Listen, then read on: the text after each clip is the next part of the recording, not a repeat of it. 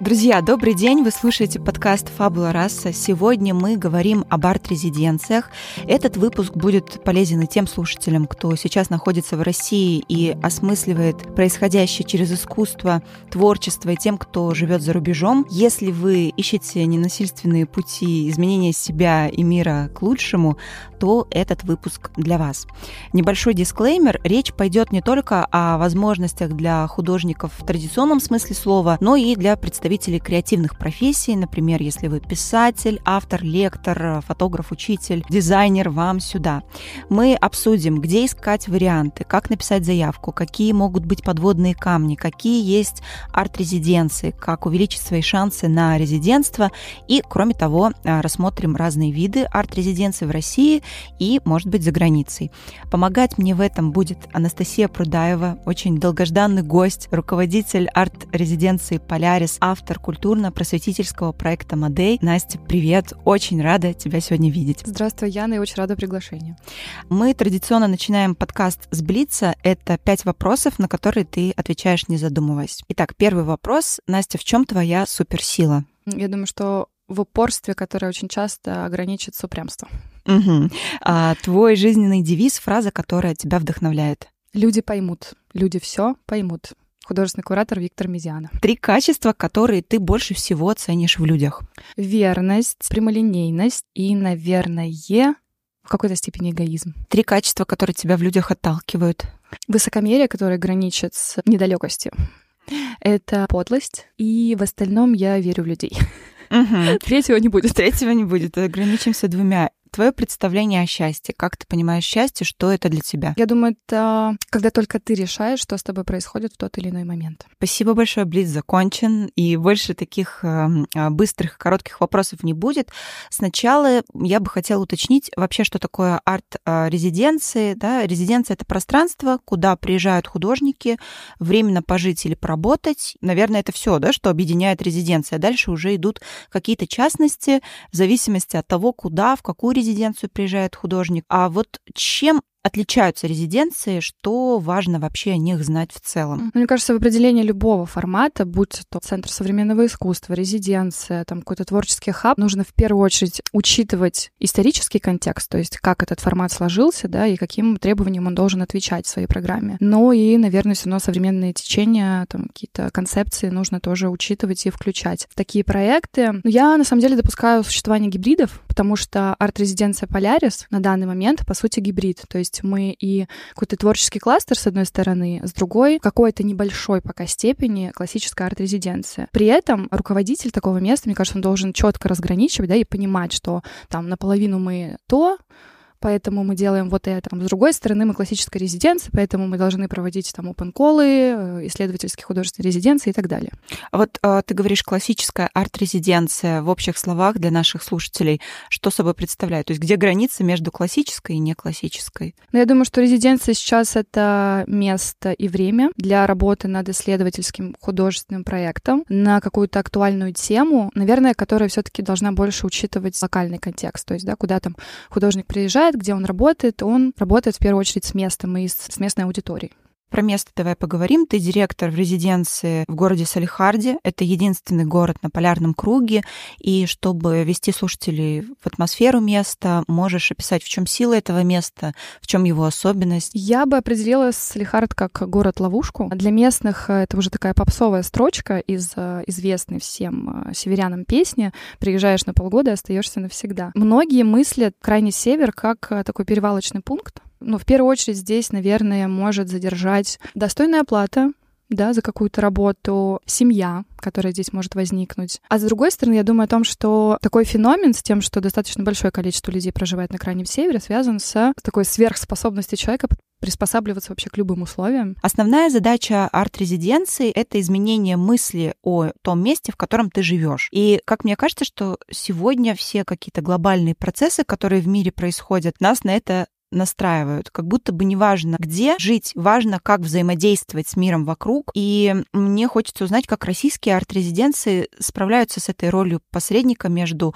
художником и территорией, как конкретно вы а, с ней справляетесь. Самый хороший пример, на мой взгляд, это проведение лабораторий, потому что это всегда возможность для местной, там, локальной аудитории, даже самой отдаленной, как мы, посотрудничать, да, там, испытать какое-то сотворчество с профессиональным автором и при этом перенять от него новый взгляд, фокус поменять на то место, в котором там ты, может, всю жизнь прожил. Мне кажется, в этом как раз главная роль резиденции, особенно в местах, которые не являются там культурными центрами, да, которые отдалены, которые находятся в некой культурной изоляции. Сразу же вопрос, если нас сейчас слушает кто-то из Тюмени, может быть, из Костромы, и он, в принципе, задумывается о том, что он хочет стать творческой единицей, а, хочет быть частью арт-резиденции, чего ему начать и как вообще этот путь арт-резиденции может начаться для любого, не знаю, слушателя нашего подкаста. Я думаю, что начну сразу с практических шагов. Можно зайти на прекрасный портал, который посвящен именно резиденциям в России, Air of Russia, где собрана информация обо всех самых главных резиденциях, об условиях участия в этих резиденциях. Это, наверное, первый вариант участия в таком проекте. Второй — прямое обращение в там, любую из понравившихся резиденций, кластеров. Но опять же, здесь нужно понимать э, сразу, с чем ты заходишь, что ты предлагаешь. Должна быть конкретика, может быть, быть уже какие-то подсобранные мысли в отношении проекта исследовательского, художественного. Можно поинтересоваться, какие кураторы сейчас художественные наиболее там яркие или, наоборот, молодые, да, которые готовы к каким-то предложениям неожиданным. Ну, во всем должен быть research. Угу. Ты говоришь о том, что если вы хотите стать частью какой-то резиденции, вам нужно изучить, что там происходит, кто там кураторы, каких они направлений и течений придерживаются. Это как составлять резюме под конкретного работодателя. Угу. А на что смотрит резиденция, когда она отбирает резидентов? Ну, если говорить о Слихарде, то мне важен новый и даже где-то новаторский подход именно для места. То есть я знаю, что происходит в Питере, я знаю, что происходит в Москве, понимаю, что такого уровня на начальном этапе вот существования резиденции, вообще развития художественной какой-то профессиональной сцены здесь, оно не будет. Поэтому я как-то сразу снижаю планочку в хорошем смысле этого слова. То есть у нас порог вхождения, он более такой э, низкий нежели где-то еще. Поэтому здесь мне важна концепция. Вот правда, если человек придет с какой-то интересной идеей, даже если это будет э, направление, которое не вписывается в нашей студии, да, потому что у нас их ограниченное количество, они такие профильные, но тем не менее мы всегда найдем э, вариант э, реализации. Получается, зайти в провинциальную арт-резиденцию может быть гораздо проще, чем это кажется на первый взгляд. Я скажу и, наверное, поделюсь своим опытом. Мне казалось, что резиденты арт-резиденции, неважно каких и неважно где они находятся, люди, у которых э, как минимум там есть своя мастерская, это художники с большими именами, и это богема, да, потому что арт-резиденция — это что-то на богемном, звучит так. Мне казалось, что я точно не в этом пласте нахожусь, потому что я занимаюсь какими-то образовательными вещами, образовательными проектами. Арт-резиденция Полярис очень сильно изменила мое впечатление о, наверное, творчестве и о том, что вы подразумеваете по творчеством, то вы как будто бы наделяете потенциалом всех, кто готов что-то делать для этого места. Тут же вопрос в том, с чего начинается творчество. Мы сейчас формируем художественную сцену, поэтому такие проекты, как твой, да, например, ридинг-группы, где мы изучаем тексты современных авторов, это прекрасное подспорье для того, чтобы, в принципе, может быть, немножечко мышление свое поменять, повернуть, задуматься о том, чего ты хочешь, что ты можешь сделать. Вот, например, в Европе резиденции художников существуют, кажется, с 19 века, где-то они существуют с 20 -го. Их огромное многообразие на любой вкус. Где-то художники сами платят за резидентство, за проживание, за билеты, а где-то им покрывают расходы, где-то у них выкупают работы. Очень большое многообразие форматов. И любой художник может выбрать из всего этого многообразия что-то себе по душе. Россия за несколько лет попыталась как будто бы нагнать Запад в самом разном ассортименте арт-резиденций. И мне кажется, что ты должна помнить, да, то время, когда арт-резиденций в России было столько, что их можно было там по пальцам одной руки пересчитать, а сейчас их стало супер много, и как будто бы Россия начала переживать бум арт-резиденций. Расскажи, пожалуйста, с чем это связано, как человек, который всю эту систему знает изнутри, откуда это пошло, это здорово, но как так случилось?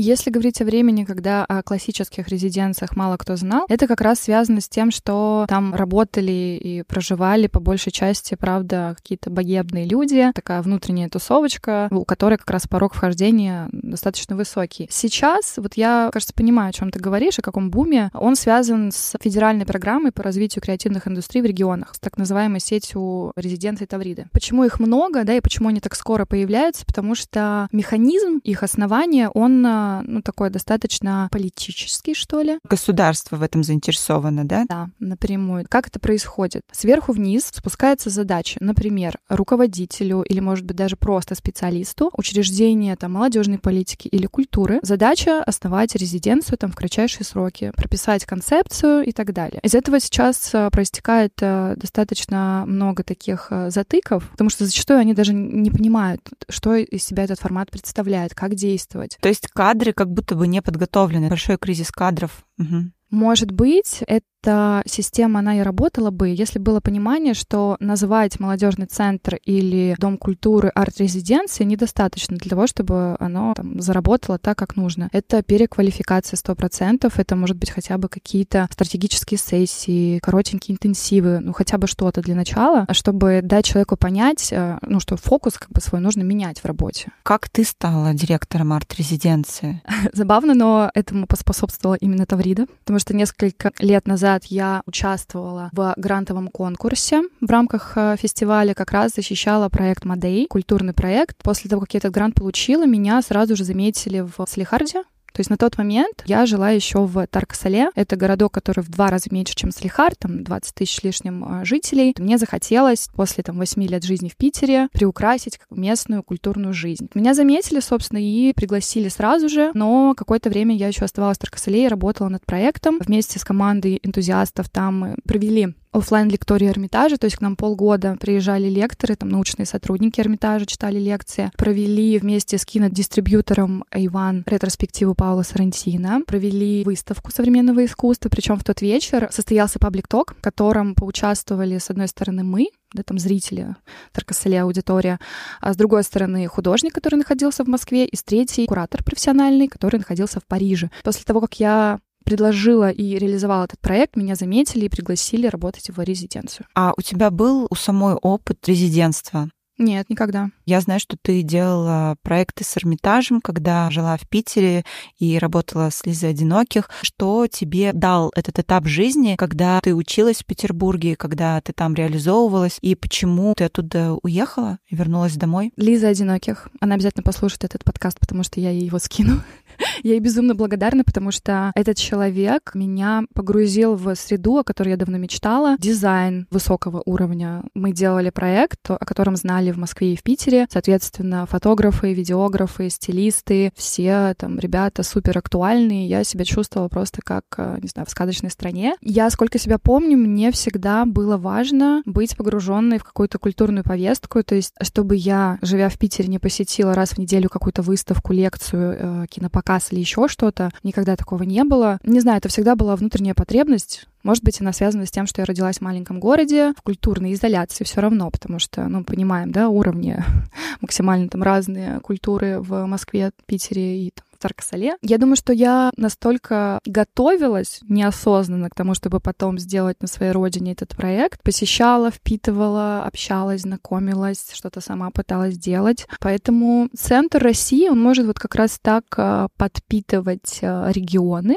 Он принимает как бы со всех точек России ребят, голодных до культуры, насыщает их, потом они могут просто ну, возвращаться и распространять высокую степень культуры. Я вернулась совершенно случайно, я не собиралась, честно скажу, я не герой. Пандемия, я просто решаюсь э, переждать у родителей этот э, момент, потому что все мы помним, как это было и как многие стремились уехать из крупных городов. Но вот в четырех стенах этой изоляции у родителей э, мне настолько стало скучно, что я вот каким-то образом пришла к модели. Интересно, как отвечали те институции, к которым ты обращалась, как ты на них выходила. Может быть, сейчас нас слушают тоже люди, которые мечтают о каком-то похожем проекте. Ну, к слову о том, как э, там получилось договориться с Эрмитажем, мне понадобилось полтора года переписок, звонков и так далее. Для меня существует уже какая-то формула, потому что она ни разу меня не подводила. Прежде чем обратиться в какую-то институцию, ты должен четко сформулировать запрос или там идею проекта. То есть это не должно быть, ой, ребята, я хочу что-нибудь сделать, вы такие классные, помогите мне. Я обращалась э, и в гараж, и впоследствии мы планировали даже мини-фестиваль, но там по определенным причинам не сложилось в Таркаселе. Меня понимали,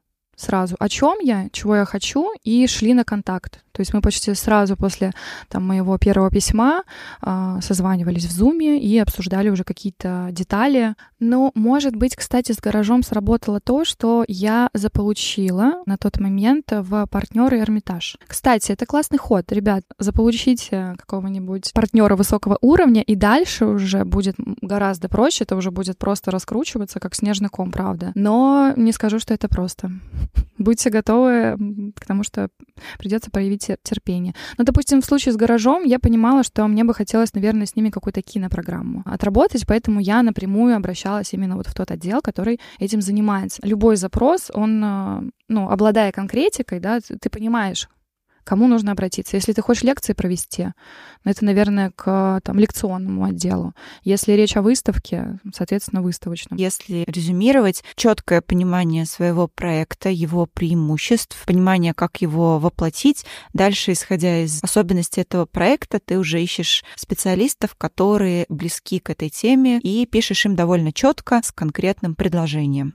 Лучше обращаться к конкретному человеку, потому что письма, которые там отправляются на общую почту, зачастую могут э, ну, потеряться элементарно. Совсем круто найти контакт в Телеграме, это тоже, кстати, возможно. У меня несколько раз так получалось, каких-то вроде а, достаточно видных культурных деятелей, но они отвечают, кстати, они отвечают.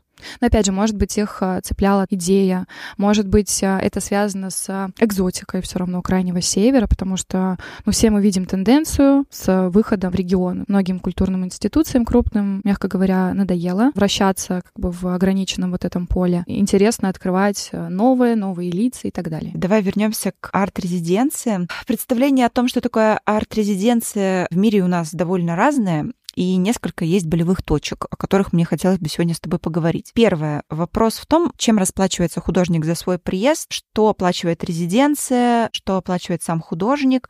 И я знаю, что есть такие способы, есть такие методы, да, когда художник живет бесплатно, работает бесплатно, но в дар арт-резиденции он оставляет свою работу, и таким образом эта работа находит какое-то свое новое бытование, формируется коллекция в арт-резиденциях, но художник, в общем-то, живет да, за еду, за проживание, как будто бы эти условия немного похожи на рабские. Вот вы к ним как относитесь, как у вас эта система действует, и как ты сама смотришь на этот метод? Как много резиденций в России этому методу работает? Ты знаешь, мне кажется, этот метод можно назвать неэтичным в том случае, когда в конкретной резиденции, возможно, или географической точке искусства более чем достаточно и искусство высокого качества.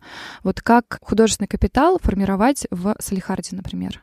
Поэтому мы рассчитываем на понимание со стороны художников, потому что нам очень важно, чтобы после их приезда у нас все равно что-то оставалось. Может быть, это даже что-то нематериальное, так как приезжать к нам достаточно дорого, где-то проблематично с точки зрения там, транспорта и остального всего. На каких условиях у вас резиденты осуществляют свою работу? Вы как для себя этот этический вопрос решаете? Ну, я сейчас говорила скорее о профессиональных художниках, состоявшихся уже в какой-то степени, да, которые к нам приезжают откуда-то, скорее там издалека или из центра России. Если говорить о постоянных резидентах, то есть эта работа наша связана с развитием локальной художественной сцены. А здесь а, мы больше в ребят вкладываемся, нежели чего-то от них получаем. Максимум это, знаешь, какие-то итоговые проекты в конце года, фестивали, перформансы, выставки, но, опять же, это достаточно редко еще происходит. Ты говорила про итоговые проекты. Кажется, что это тоже одна из таких болевых точек. Должен или не должен художник э, сделать итоговый проект по результатам резиденции? В чем здесь э, может быть проблема? То есть человек приезжает в какую-нибудь отдаленную часть страны на пару месяцев, недель, или приезжает, допустим, на полгода. У вас резиденция сколько длится? Полгода примерно? Смотри, если говорить о постоянных резидентах, которые проживают в Салихарде, это год. Если говорить об опенколах, художниках там, или других резидентах, которые приезжают, у нас пока нет такой возможности настолько вот длительные резиденции проводить, потому что нет э, места Насколько я понимаю, финальный проект — это результат рефлексии взаимодействия с местом, с местным сообществом. Как ты сама оцениваешь за год, насколько глубоким может быть это взаимодействие? Нет ли здесь проблемы быстрого искусства, быстрых впечатлений? Опять же, нужно разделять постоянных резидентов наших с приглашенными, потому что постоянные это, как правило, люди либо местные, либо те, кто приехали на достаточно там, длительный период времени. Опять же, если говорить о приглашенных, да, хоть и я ссылалась на фокус на результат какой-то, да, чтобы все-таки что-то оставили, мы а, огромное внимание уделяем процессу. А как проходит у вас конкурс на резиденцию? Когда он начинается и совпадает ли этот сезон с остальными резиденциями или это все индивидуально? Если наши слушатели поставят для себя цель стать резидентами где-то здесь или в другом месте, они заходят на сайт, а дальше уже происходит какой-то синхронный процесс, то есть одновременно отбирают резидентов, или это зависит уже индивидуально от каждой арт-резиденции? Мы пришли к нескольким форматам. Традиционно в конце года, в декабре, мы проводим такой большой очный конкурс, которому все же предшествует open call. Там мы принимаем заявки в течение месяца, отсматриваем их, формируем лонглист, и вот как раз к очной защите допускаются те ребята, которые в него попали. Это, знаешь, это уже какая-то дань традиции, потому что резиденция как-то вот с этого и началась. Теперь мы принимаем заявки круглый год через сайт, то есть вы можете предложить свою идею проекта, а мы ее рассматриваем и отвечаем там либо положительно, либо Угу. Скажи, как часто ты сама, как руководитель арт-резиденции, ездишь в другие резиденции, может быть, зарубежные, а что ты там видишь, что бы ты хотела перенять, и в целом, а, что тебя удивляет, восхищает в арт-резиденциях а, России и западных? Я была в нескольких крупных резиденциях в прошлом году в Иксе, в резиденции в Нижнем Новгороде. То есть там вот э, вообще меня восхищает э, история тем, что она родилась, ну, как самоорганизация. Но ребята сейчас дошли до того, что нашли, ну, очевидно, убедили, да, тем, что делают, э, спонсоров, которые вложились вообще в реконструкцию здания, и я была вот на этапе, мне экскурсию провели замечательные там, руководители этой резиденции, на этапе уже таких отделочных работ, и, блин, ну там должно быть очень классно. На первом этаже выставочное пространство, а на втором этаже как раз место для постоянного проживания резидента. Вот мне очень нравится, конечно, такой формат, я вообще мечтаю о том, чтобы в Салихарде подобное реализовать. Я даже уже присмотрела здание для этого. Очень красивое, историческое, да. В общем-то, меня восхищает именно, наверное, профессионализм таких проектов и результатов резиденции, а чувствуешь ли ты какую-то иерархию, вот даже если говорить про российский рынок и российское сообщество, и насколько те, кто стоят на этой вершине, делятся и готовы делиться опытом, допустим, с резиденциями из регионов, которым не так много лет, но которые тоже делают важные вещи и удивляют? Ну, если говорить, например, о нас, о Полярисе, то, мне кажется, в течение даже небольшого периода времени мне удалось стать э, ну, таким может быть, неполноценным пока, но членом а, Ассоциации арт-резиденции России, поддерживаю контакты с а, главными кураторами российскими сейчас. Я думаю, что такая иерархия есть. Особенно, знаешь, когда возникают в большом количестве те же резиденции в рамках Тавриды, и э, профессиональное сообщество, кстати, этим обеспокоено сейчас, потому что происходит настолько вот подмена понятий, то есть есть профессиональное сообщество, которое работало, допустим, там над э, развитием определенной резиденции годами, и держит а, определенную марку, и там тут же появляется резиденция, может, даже в этом же городе, молодежный центр, который называет себя арт-резиденцией. Но тут не может не возникать эта иерархия, но если ты потрудишься изучить а, как раз вот исторический контекст формирования этого проекта, да, резиденция. Если ты будешь понимать о том, что сейчас происходит актуального вообще в арт-процессе в России, основных игроков, то есть ты будешь ориентироваться, а, вполне тебя готова принять, а, говорить с тобой на одном языке, делиться опытом. Я сама это сейчас переживаю. Ну, как-то мы находим общий язык. А как ты считаешь, арт-резиденции, которые сейчас перенимают опыт, могут ли они стать подготовительной ступенью для того, чтобы художники дальше могли уже на равных конкурировать с теми, кто подает заявки в резиденции гаража? Рассматриваешь ли ты это как некоторую миссию или это скорее звучит, может быть, обидно нет, определенно это будет успехом для нас. Мы будем это рассматривать как успех. Я, говоря о развитии художественной сцены, наверное, в первую очередь это и подразумевала, да, чтобы наконец-то там в арт-среде начали говорить о художниках с Ямала или художественной сцене Ямала. В каких авторах и художниках вы заинтересованы? Наш подкаст слушают люди интересные, творческие и точно с идеями. Могут ли, например, наши слушатели написать тебе или написать на сайт, если вдруг у них есть какой-то проект, а можем ли мы им такой подарок сделать? Конечно, я буду безумно рада. Не скажу об определенном направлении. У нас сейчас их достаточно много в резиденции. Как будто бы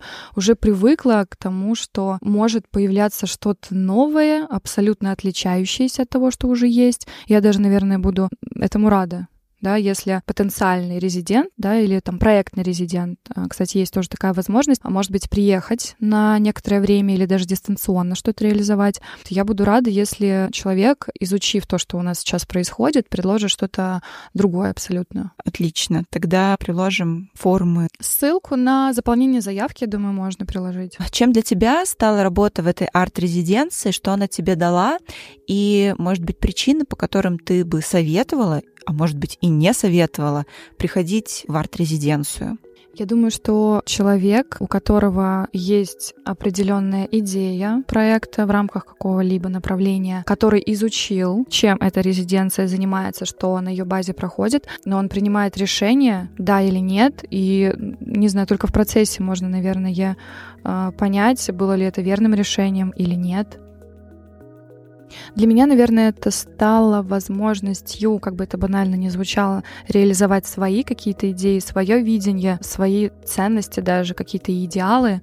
Вот начав работать над проектом Мадей в Тракасале, я поняла, что для меня важно привнести на территорию Крайнего Севера то, чего здесь еще не было, при этом делать это как бы не директивно, да, все равно как-то прощупывая, учитывая запрос, но я, например, очень горжусь тем, что у меня получилось реализовать паблик-арт-фестиваль, который оказался даже не всероссийским, а международным, потому что на этапе приема заявок там, мы получили их около сотни, а, не только из России, но и стран СНГ, и удалось привести художников а, высокого уровня и поработать с ними.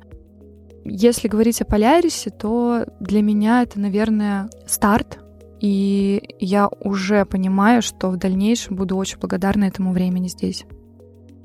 Спасибо, Настя, за этот разговор. Мне кажется, арт-резиденции в России, они должны быть такие, как Полярис. По крайней мере, во главе них должны стоять такие люди, просто потому что вы открыты ко всему, и вы открыты к разному. И мне кажется, это большая редкость в России, в принципе. Но такого многообразия, разнообразия проектов и людей, которые абсолютно по-разному мыслят, по-разному занимаются искусством, я, кажется, не видела даже в каких-то московских резиденциях, которых бывало. И это, правда, очень приятно. И приятно осознавать, что в Салихарде на Крайнем Севере есть такая команда, которая действительно занимается важными, невозможно красивыми вещами. Я напоминаю, что этот выпуск создан при поддержке арт-резиденции «Полярис», и мы услышимся с вами через неделю. Пока. Пока.